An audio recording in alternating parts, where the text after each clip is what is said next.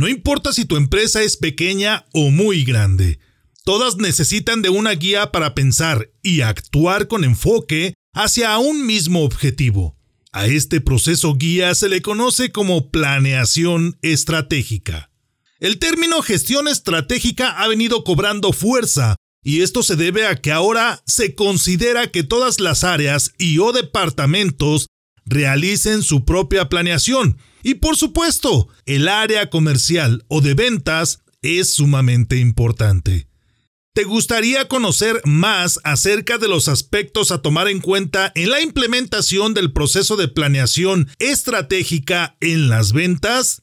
Amigas y amigos líderes, les saluda con gusto Salvador Santoyo. Acompáñenme en esta entrevista que nos ha regalado mi amigo Antonio García acerca de cómo llevar una planeación o gestión estratégica en un área comercial. No te olvides de suscribirte, comentar, compartir y practicar estas herramientas. Estamos prácticamente en el inicio de un nuevo año y sería fabuloso iniciarlo estando en contacto. Así es que, ¿por qué no me sigues en mis redes sociales para seguir charlando acerca de este y muchos temas de liderazgo y algo más?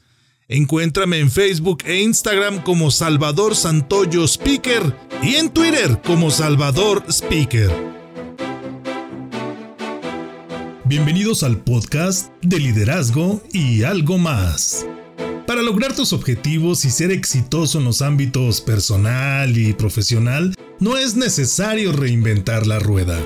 Puedes comenzar aprendiendo de los que ya han logrado el éxito Recuerda que el liderazgo no se crea ni se destruye, solo se transforma. Infórmate de aquellos que han experimentado situaciones de aprendizaje y desean compartirlas contigo. En el podcast de liderazgo y algo más, te acercamos a los expertos en temas de liderazgo y todo aquello que está relacionado con tu crecimiento y desarrollo en los negocios y por supuesto, en el área personal, de tal manera que recibas información, estrategias y pasos a seguir para alcanzar el éxito. Soy Salvador Santoyo, emprendedor, líder y comunicador. Quiero que caminemos juntos en el fantástico mundo del liderazgo. Acompáñame Amigos, ¿qué tal? Muy buenos días, tengan todos ustedes. Es una temporada para reflexionar, por supuesto, y también para comenzar a realizar los planes que llevaremos a cabo. El día de hoy me complace presentar a un gran amigo, una persona a la cual yo admiro desde diferentes perspectivas. Una que es la empresarial, la que nos estaremos enfocando el día de hoy, pero por supuesto también lo admiro como persona. El día de hoy nos acompaña Antonio García. Hablaremos acerca de cómo proyectar, de cómo planear un nuevo año, pero relacionado con las ventas que podemos generar en una empresa donde obviamente el objetivo fundamental es generar una ganancia a través de la oferta de un producto, un bien o un servicio. Él es alto directivo de una gran empresa que se dedica a la venta del acero. Es también, como comentaba, un gran amigo. Antonio, muy buenos días. ¿Cómo estás? Gracias por estar aquí. Buenos días, Salvador. Gracias a ti por la, por la invitación y sobre todo por la presentación. Estamos aquí a tus órdenes. Para abrir boca, para comenzar este tema, quisiera que Antonio García nos, nos dijera desde la experiencia, desde el punto de vista de ser directivo de una empresa tan grande en la venta del acero como en la, a la que tú perteneces, ¿qué es la planeación estratégica para, para una empresa de este tipo, Antonio? La planeación estratégica es un proceso. Claro. Muy complejo necesario, muy necesario, útil, desde la concepción de, lo que quieres hacer, de tus objetivos, de tu misión, de tu visión. Pero también es complejo cuando lo implementas y es complejo sobre todo cuando lo ejecutas, la planeación estratégica. En mi experiencia, la planeación estratégica es algo que no, se entiende fácilmente en las organizaciones.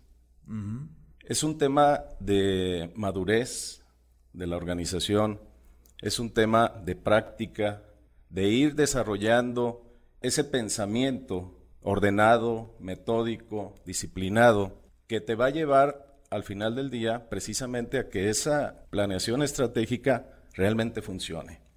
Cuando ya lo dominas es la cosa más sencilla. Hablas de un término muy importante que es madurez, madurez empresarial. Esto significa que no todas las empresas pueden llegar a cubrir esas etapas que tú mencionas. Primero planear, después implementar, después ejecutar y obviamente todo lo que conlleva la medición y, y modificaciones que se puede hacer sobre el camino. Hay empresas que por el tamaño o por el tipo de empresa no están diseñadas para tener una planeación estratégica solo hasta que alcancen esa madurez o todo tipo de empresas puede llegar a, realizar una planeación estratégica pero en diferentes niveles y con diferentes objetivos y metas.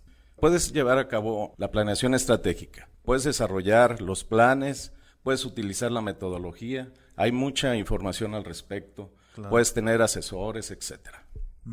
El problema no es hacer la planeación. Luego viene la parte de la implementación. Claro.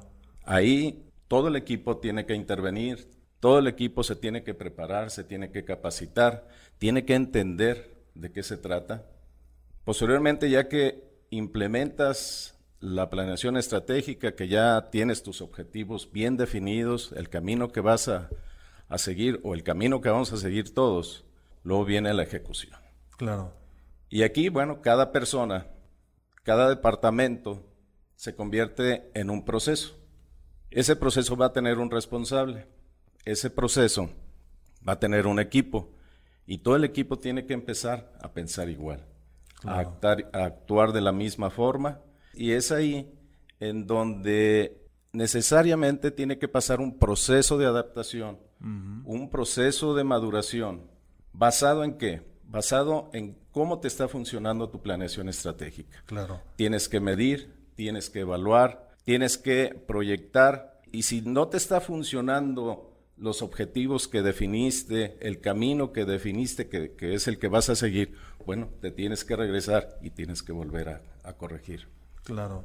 Es un proceso complejo porque las personas no pensamos igual, no actuamos igual, no tenemos las mismas capacidades. Sin embargo, eso es lo que se pretende con una planeación estratégica, perfilar el pensamiento, la actuación en un solo camino.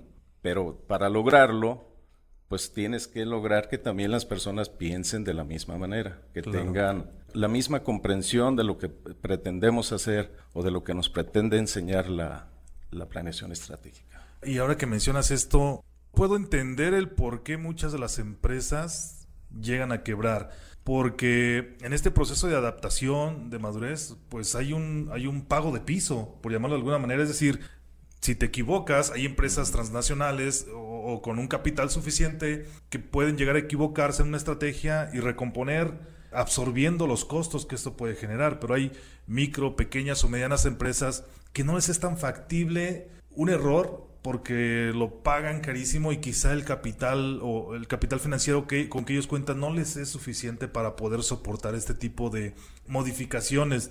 Y en ocasiones para no recomponer, quiero pensar también que incluso hay empresas que se mueren con la suya, ¿no? Por llamarlo de alguna manera, es decir, no puedo cambiar porque este cambio no lo puedo soportar y se arriesgan a seguir la misma estrategia aunque no estén alcanzando los objetivos que ellos buscan. Y realmente, aunque, como tú mencionas, hubo una planeación estratégica, pero quizá las etapas de implementación, de ejecución no fueron las correctas.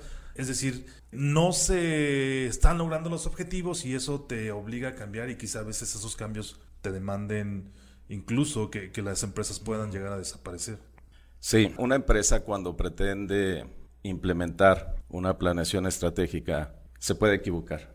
Pueden definir objetivos equivocados o se pueden equivocar en la implementación, aunque los objetivos sean los correctos, o se pueden equivocar en la ejecución. Incluso hasta en la medición. Y, eh, sí, sí, sí, exactamente. Precisamente el, proceso de, de, la planeación implica medir los resultados, implica incluso la rendición de cuentas. Claro. Porque si no lo haces, te pierdes. Pero eh, hablando de la, de la planeación estratégica, me parece que el error que cometemos con mayor frecuencia es aceptar que es inflexible, que es dura y que tenemos que irnos por ese camino. Claro.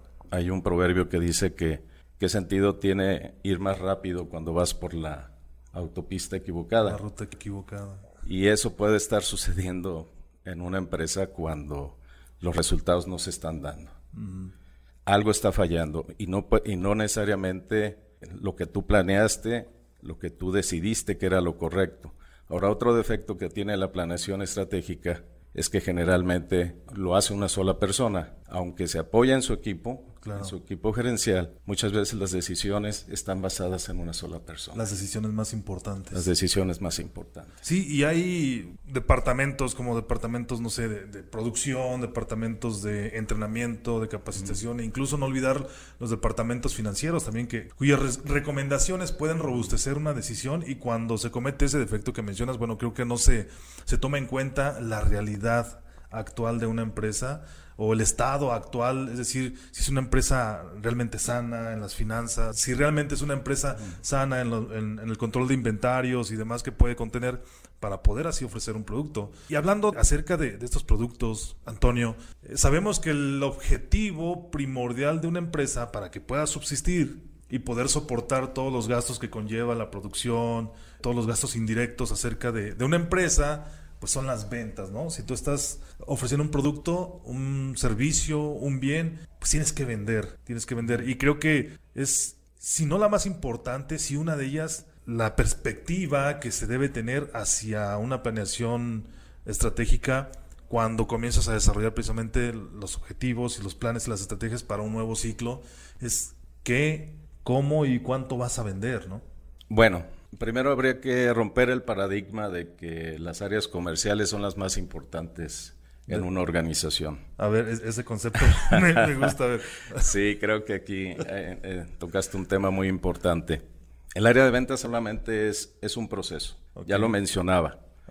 Finanzas es otro proceso, recursos humanos es otro proceso, producción, suministros, logística, todas las áreas de, de una organización son procesos que no actúan solos. Claro. Están interconectados. Si uno falla, fallan todos. Precisamente hay organizaciones que no se basan necesariamente en la planeación estratégica. Bueno, yo diría que la planeación estratégica pues ya se quedó atrás. Ya vamos en otros conceptos mucho más completos que cubren precisamente todas estas áreas de oportunidad que tiene la planeación estratégica. Por ejemplo, la, gestión estratégica, en donde cada departamento hace su planeación estratégica, determina lo que va a hacer. Aquí ya no es una sola persona la que decide. El responsable de cada proceso es el que toma las decisiones principales, es el que se compromete. Y no solamente él, sino también su equipo. Okay. ¿Sí? Entonces, si lo vemos desde este punto de vista, en donde cada proceso debe dar un resultado, pues ya no, ya no puedes ver cuál área es más importante que otra, sino más bien el sistema se convierte en lo importante. Todas las áreas en su conjunto van a dar un mejor resultado que un área en particular. Así que si hablamos del departamento de ventas, bueno, debemos de tener nuestras metas, claro. nuestros objetivos, nuestras estrategias, ser proactivos, llevar el control, tomar el timón y hacer que las cosas se den. Como área comercial, obviamente, mides cuánto vendiste, con qué margen, a quién se lo vendiste, claro. si puedes mejorar el resultado, en qué porcentaje, si tienes los clientes correctos, si necesitas otro tipo de clientes, etcétera. Son muchas cosas que intervienen cuando vas a decidir tu plan de trabajo. Claro. Me gusta ese concepto que manejas de que la planeación estratégica va quedando un tanto obsoleta en estos días y mencionas la gestión estratégica y hablabas al principio de que en la planeación estratégica las decisiones más importantes recaen sobre una sola persona, ¿no? Que es el, gerente general o el director general o el CEO de una empresa. Y en la gestión, al menos lo que puedo captar de tu concepto es de que la gestión estratégica aporta a cada uno de los departamentos sus diferentes metas y objetivos y se interrelacionan de tal manera que generan objetivos globales. ¿Es así? Así es. Es muy importante es digamos, algo parecido aterrizando al, trabajo colaborativo, es decir, entre diferentes personas, diferentes áreas. Sí, o sea, los objetivos de cada departamento se unen, se ponen en una canasta y empiezas a jugar con ellos y empiezas a hacer, hacer una estrategia global. Por ejemplo, yo puedo establecer una meta de ventas, pero si la gente de producción no produce lo que yo estoy proyectando que voy a vender, pues no voy, a, no voy a llegar al objetivo, es claro. Claro. Entonces, si yo tengo un, un objetivo ya definido, ese objetivo lo tienen que conocer los demás departamentos. departamentos. Hablamos de los demás procesos. Algo también muy interesante de la gestión estratégica es que es mucho más sencillo comunicarse. Como los, los procesos están interconectados, cuando yo estoy trabajando para que se dé mi resultado, lo que, lo que yo proyecté como equipo, claro. si alguna parte falla de los otros procesos, es más sencillo comunicarlo, porque puedo estar reportando mis ventas perdidas, mis ventas perdidas por precio. Obviamente, si, está, si son ventas perdidas por precio, pues ahí sería una llamada de atención o una alerta para, para el departamento de compras. Claro. Sí. O si tengo reclamaciones por calidad, pues igual, a la hora que, que yo estoy reportando todo eso, dentro de mi proceso, que es lo que me está afectando en mi resultado, pues obviamente también es una llamada de atención, una alerta para las áreas de producción. Claro. Y así, esto obviamente es muy práctico para las empresas grandes.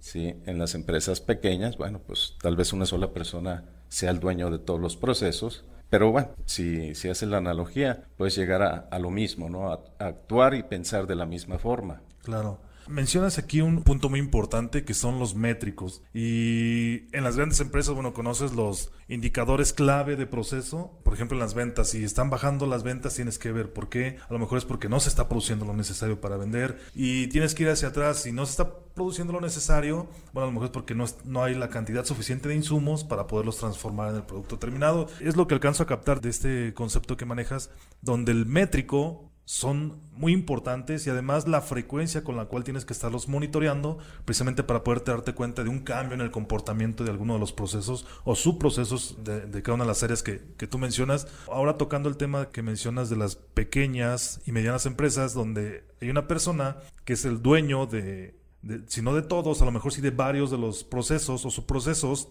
si manejas métricos para cada una de estas áreas, aunque seas el dueño de todo, bueno, te puedes dar cuenta también en dónde es donde estás, donde tienes que enfocarte un poco más para poder generar que todos los demás departamentos trabajen de acuerdo a los objetivos que se tienen establecidos. Entonces, obviamente lo que no se mide no se puede mejorar, entonces creo que el métrico, como tú lo mencionas, es tan importante como la frecuencia en la cual, en la cual podemos estarlos monitoreando. ¿Cuáles son los aspectos más importantes que se deben tomar en cuenta para generar una estrategia de ventas? Bueno, esta charla la hemos dirigido sobre la planeación estratégica, influenciada en un departamento, en un departamento de ventas, eh, Claro.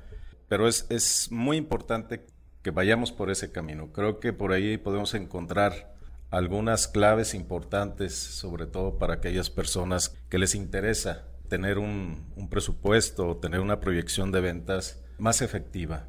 Dentro de la gestión empresarial, de la gestión estratégica, hay una parte que me considero muy importante. Estés en el, en el departamento que estés, y es el de promover el pensamiento basado en riesgos. Ok. Si tú conoces lo que te puede suceder, si tú conoces tus amenazas, vas a poder actuar en consecuencia. O sea, si, si vas a proyectar el siguiente año de ventas y sabes las cosas que te pueden limitar a alcanzar el, eh, ese objetivo, te tienes que preparar. Primero tienes que identificar el riesgo, tienes que ver qué tanto daño, qué tanto efecto puede tener en caso de que se presente. Debes de tener también los, los mecanismos para mitigar ese riesgo, Ok. para anticiparte. Por eso a veces eh, los presupuestos de venta no se dan porque no estamos prevenidos. No contemplamos esos No contemplamos esos riesgos. Y aparte, cuando vas a hacer un, presupuesto de ventas, una proyección, hay cosas que no vemos. Simplemente nos emocionamos y determinamos un número, que no es malo, nos imponemos una meta, pero si no, si no analizamos todas aquellas cosas que en el camino nos pueden afectar, pues ese presupuesto sencillamente no se va a dar. Claro. Aquí algo muy importante, Antonio, disculpa que te interrumpa. Es decir, en toda estrategia de ventas siempre va a haber riesgos. Eso es inevitable. Aquí lo importante es poderlos visualizar y poderte anticipar a los mismos.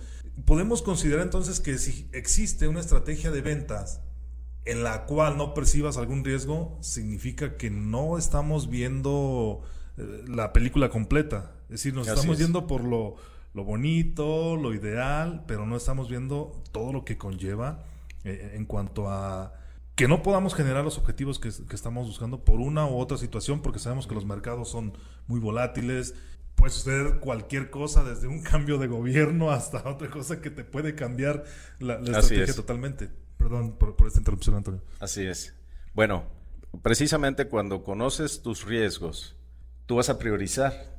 Por ejemplo, si, si el, el riesgo que mayor efecto te puede causar es que no tengas un inventario adecuado, bueno, pues tienes que trabajar en ello. Tienes que buscar la forma de, mitigar el riesgo para que en la ejecución de tu, de tu presupuesto, cuando ya estás trabajando, cuando ya vas sobre ese camino que tú te planteaste, pues que no vayas a encontrar cosas raras por ahí. O sea, ya te vas a anticipar y, ya, ya sabes cuáles son los, los riesgos a los que les tienes que dar prioridad. Hacer un presupuesto de ventas es la cosa más sencilla cuando trabajas precisamente bajo una planeación estratégica, un sistema de, gestión eh, estratégica y cuando tu pensamiento va dirigido a, analizar tus riesgos, cuando te preparas, entonces los presupuestos de venta para estas fechas, cualquier directivo ya lo tiene, ya sabe lo que tiene que hacer, porque todo el año se estuvo midiendo, todo el año se estuvo preparando, ya sabe lo que puede alcanzar el siguiente año, ya, ya tiene los escenarios y eh, tiene, además de los escenarios, tiene aquellos probables escenarios que le puedan afectar. Entonces, el presupuesto de ventas ya es una consecuencia, se da solo. Pero muchas veces nos afanamos en, ponerle cifras, en, ver si vamos a alcanzar eh, los objetivos en utilidades o si vamos a crecer en clientes. En realidad esto, esto es un proceso que se da cuando lo haces así, basado en la planeación estratégica y en la gestión estratégica, el resultado se da solo. Aquí hay algo muy importante y me vino a la mente. La mayoría de las grandes empresas, de las grandes empresas comerciales, no depositan su confianza solo en, un proveedor. Es decir, cuando tú tienes planes de venta grandísimos y existe el riesgo, como tú mencionas, de que un proveedor no vaya a ser suficiente para satisfacer tus necesidades o tu demanda, bueno, entonces tienes que distribuir esa demanda en diferentes proveedores de tal manera que si un proveedor, uno de tus proveedores tiene un problema, bueno, al menos podrás mitigar con los otros proveedores de, los insumos o, de los inventarios que te están proporcionando. Y eso es visualizar, digamos, un ejemplo para visualizar los riesgos que puede haber y que te van a afectar a final de cuentas en, la oferta de tu producto terminado. Aparte del análisis de riesgos que mencionas y que nos has escrito muy bien, ¿cuáles son otros los aspectos importantes a contemplar, por ejemplo, cuando generas esta estrategia de ventas? Pues eh, está el ingrediente principal, que es el liderazgo. El liderazgo. hay que ver todo lo que ya planeamos, ya analizamos, ya conocemos nuestros riesgos, ya determinamos el camino, ya estamos preparados eh, para el año que viene. ¿Cuál es el rol que juega el liderazgo dentro de una estrategia de venta? Ya, me pues, despertaste la curiosidad. Pues es que si no hay liderazgo no, no, se van a no se va a cumplir nada. Sí. ¿Cuáles son los roles del liderazgo en esta estrategia? O los principales roles que puede generar Un, líder. Hay dos aspectos importantes que genera un líder. Y uno es confianza y respeto. Okay. En todo equipo gerencial, en toda organización, un líder que genera confianza y se conduce con respeto, ese líder lo van a seguir el resto de la organización. Claro. Cuando hablamos ya de la ejecución, acá vamos a entrar ya a la ejecución. Ya nos olvidamos de la planeación, ya dejamos atrás todo lo demás. Ahora vamos a la ejecución. Vas a necesitar de tu gente, de tu equipo de colaboradores. Claro. Y hablamos siempre de cómo debemos de motivarlo. ¿Qué tenemos que hacer? Pagarles más comisiones, darles un mejor auto, mejores prestaciones, etcétera. Pero no es, no es así. Si queremos alcanzar la meta, vamos a necesitar a un líder. Ese líder va a conducir al, equipo y, y, el líder lo va a seguir si genera la confianza suficiente en su equipo. Claro. Si no, pues eh, simplemente se convierte en un jefe. Entonces, al final del día, todo lo que planeemos, todo lo que diseñemos, todas las estrategias que tengamos en grandes empresas, por ejemplo, los planes de expansión, de crecimiento, etcétera, solamente se van a dar si cuentan con líderes en su organización. Por eso digo que es el ingrediente especial, el, ingrediente secreto, la receta secreta. Okay. Y, aquí me surge una duda. ¿Ese rol de liderazgo es y debe recaer en el, en el CEO, en, el, la, persona principal de una empresa, o no necesariamente? Es decir, podrá ser el líder jerárquicamente, pero habrá líderes morales, ¿no? Habrá colaboradores que tengan ese rol de liderazgo y que puedan apoyar a, esta persona, a este gerente, a este directivo, a este CEO a generar esa sinergia de trabajo y, hablando de las ventas, esa sinergia de, en, el aspecto de la comercialización. Es decir, nuevamente, el, el rol de liderazgo es exclusivo del CEO de una empresa o lo puede tener cualquier otra persona que pueda apoyar. Obviamente, eh, no solamente el, CEO debe ser el, líder, es el, principal, pero en cada departamento debes de tener un líder. Un equipo de líderes. Ya hablamos de que estamos dividiendo el trabajo en procesos. Y hablando de gestión estratégica, necesariamente el dueño del proceso es el que tiene que dar el resultado, es el que tiene que establecer los objetivos, es el que va a diseñar las estrategias, es el que va a dirigir al equipo de trabajo. Claro. Entonces, como verás, necesitas cuando menos un líder en cada al frente de los procesos. Ahora, tú mencionabas al CEO. Claro que es importantísimo contar con un, verdadero líder en esa posición, pero muchas veces todo, volvemos a lo mismo, todas estas estrategias, todas estas planeaciones vuelven a fallar porque la persona que está al frente, el líder principal, por decirlo de alguna forma, no se involucra. Okay. Por ejemplo, puedes hacer ya el plan para el año que viene, ya tienes todo decidido, ya sabemos todos el camino, el CEO te lo entrega y te dice, esto es lo que quiero, esto es lo que necesitamos, incluso te puede decir, esto fue lo que ustedes diseñaron. no necesariamente tienen que ser ideas del, del líder, pero pasan los días, pasan los meses, y no se da el número, no se da, en las métricas se está diciendo que algo no está funcionando, pero pues el, líder principal no se está dando cuenta, no se está involucrando. Ok. Y entonces, pues no, el resto de la organización va a seguir caminando sobre un mismo plan. Por eso te, te hablaba de, de, la planeación estratégica que se vuelve inflexible. Claro. Se vuelve como escrita en piedra, ¿no? como escrita en, piedra, excepto el CEO. Excepto el, CEO. Sí. Y entonces, por eso vemos que en algunas organizaciones los números no se dan, el resultado no se logra, no se llega a las metas, precisamente porque falta ese liderazgo. Por supuesto, ese, más bien ese involucramiento, ¿no? Y lo que mencionabas entonces, cuando no se involucra, cuando no se empapa de las problemáticas y cuando no se da cuenta que tiene que recomponer, creo que en ese momento deja de ser líder, Claro. Eh, basándonos en la definición del, líder, ¿no? Así es. Eh, por, eso mencionaba que hay empresas que han subsistido, quizá temporalmente, cuando el CEO no es el líder, pero tiene o está respaldado por, por diferentes liderazgos. Aunque considero que a pesar de ello, y a pesar de que cualquier empresa o empresario nos, nos esté escuchando en ese momento y que su empresa, que digan, bueno, yo puedo dejar a mi empresa, soy el, líder, pero la puedo dejar trabajando sin ningún problema. No siempre va a ser así, es decir, tienes que involucrarte, tienes que empaparte y tienes que darle la autoridad a las personas que te apoyan, a tu equipo principal de colaboradores, que también deben ser líderes, de modificar cualquier cosa que sea necesario, porque si tú, le, como dices, les, escribes en piedra cuál es el camino que hay que seguir y nadie lo debe modificar hasta que te notifiquen, va a estar complicado que ellos puedan tomar una decisión urgente cuando la deban de hacer si no te encuentras tú presente.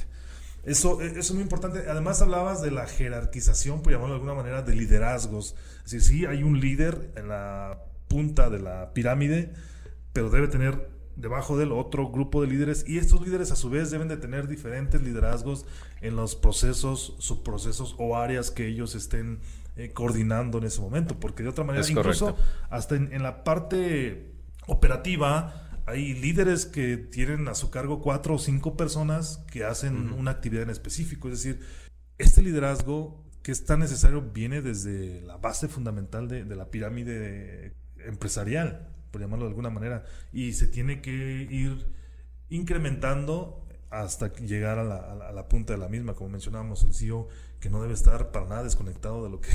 No, jamás, no puede soltar el timón, siempre tiene que estar enterado de todo lo que sucede, tiene que participar.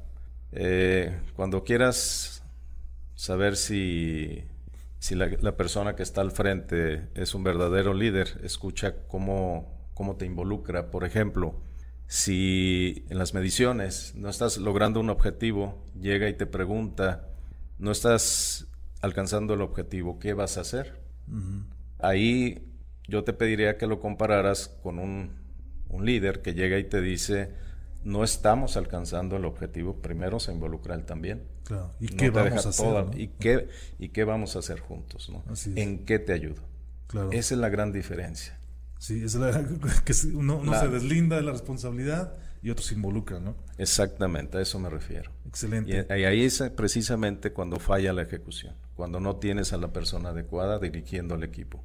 Muy bien. Otro de los conceptos, Antonio, además de, lo que hemos visto desde la planeación, el análisis de riesgos, y, estamos como en esta etapa de la implementación, donde obviamente si no hay liderazgos difícilmente se dan los objetivos.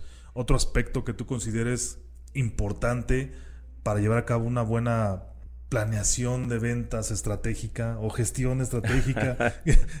ya, me quedé en, este concepto, o gestión estratégica de ventas. Bueno, ya podemos ahora sí salirnos de, la gestión estratégica y de la planeación estratégica y, aterrizarnos ya en, un, en un área comercial. Para alguien que encabeza un departamento de ventas es importantísimo que conozca su mercado, que conozca a sus clientes, que conozca a sus competidores. Claro. Sí, que esté siempre pendiente de lo que sucede. No se puede desconectar del entorno. El entorno te va a decir siempre lo que debes de hacer, lo que debes de, esperar y, cómo te debes de preparar. Claro. No es nada complicado dirigir un, departamento de ventas cuando cumples con todo esto.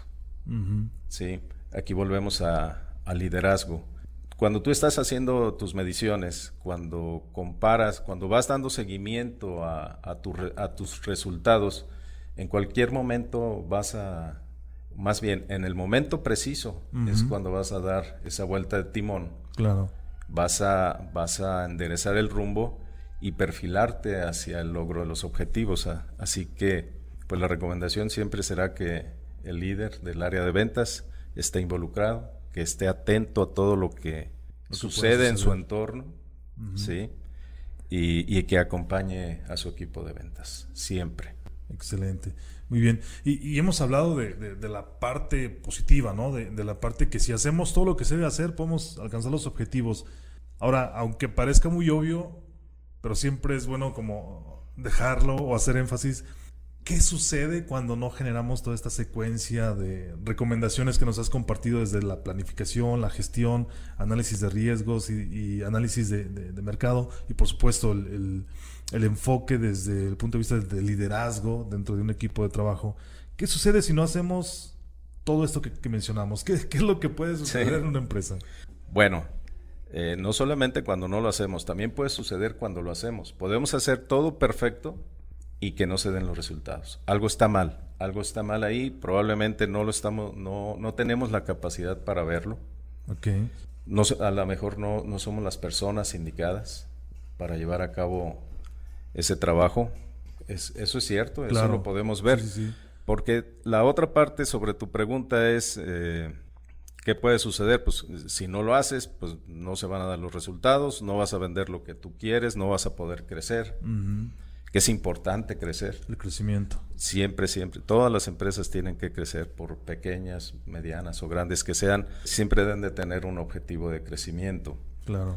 Pero incluso se pueden dar los resultados aunque no hagas planeación. Probablemente tienes a las personas indicadas.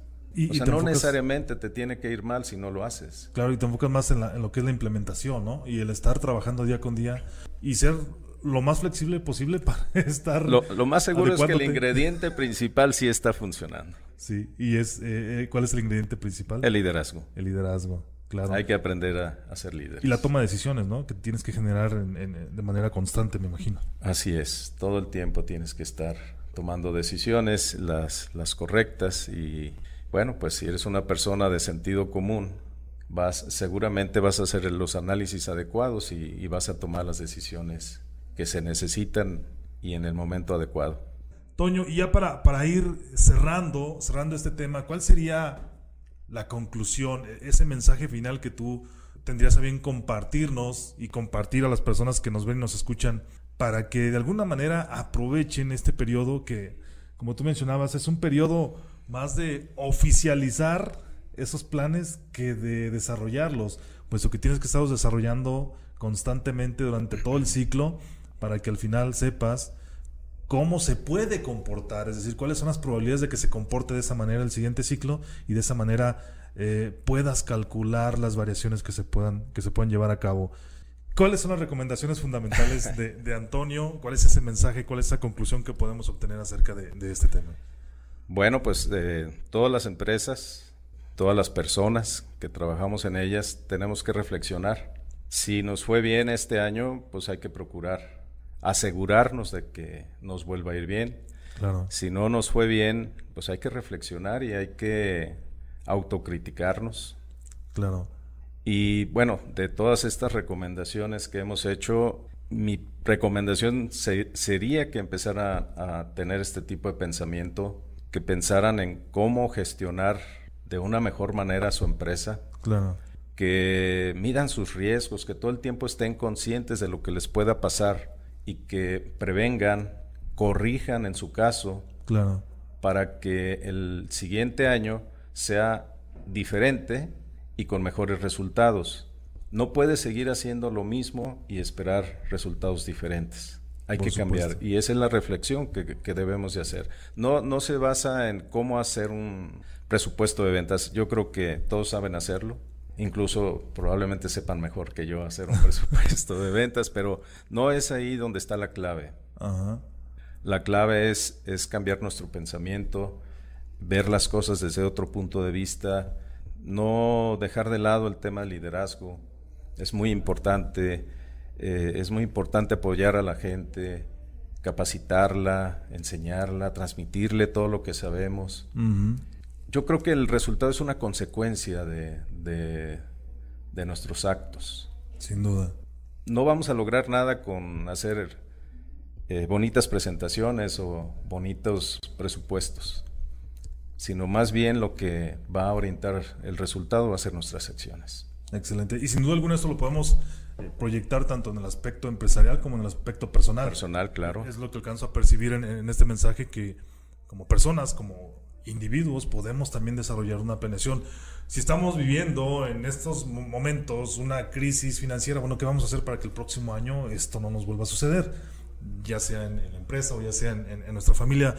La conclusión que yo me quedo, Antonio, lo que nos has compartido el día de hoy es de que no hay un tiempo designado para llevar a cabo una planeación estratégica o gestión estratégica. Es decir, todos los días todos los días tenemos que estar monitoreándonos, para que corrigiendo. y, registrando todo lo que va sucediendo para que cuando llegue el momento no de generar la, planeación sino sí de oficializarla de darla a conocer señores a partir del siguiente año vamos a trabajar de esta manera en base a lo que nos sucedió el año anterior.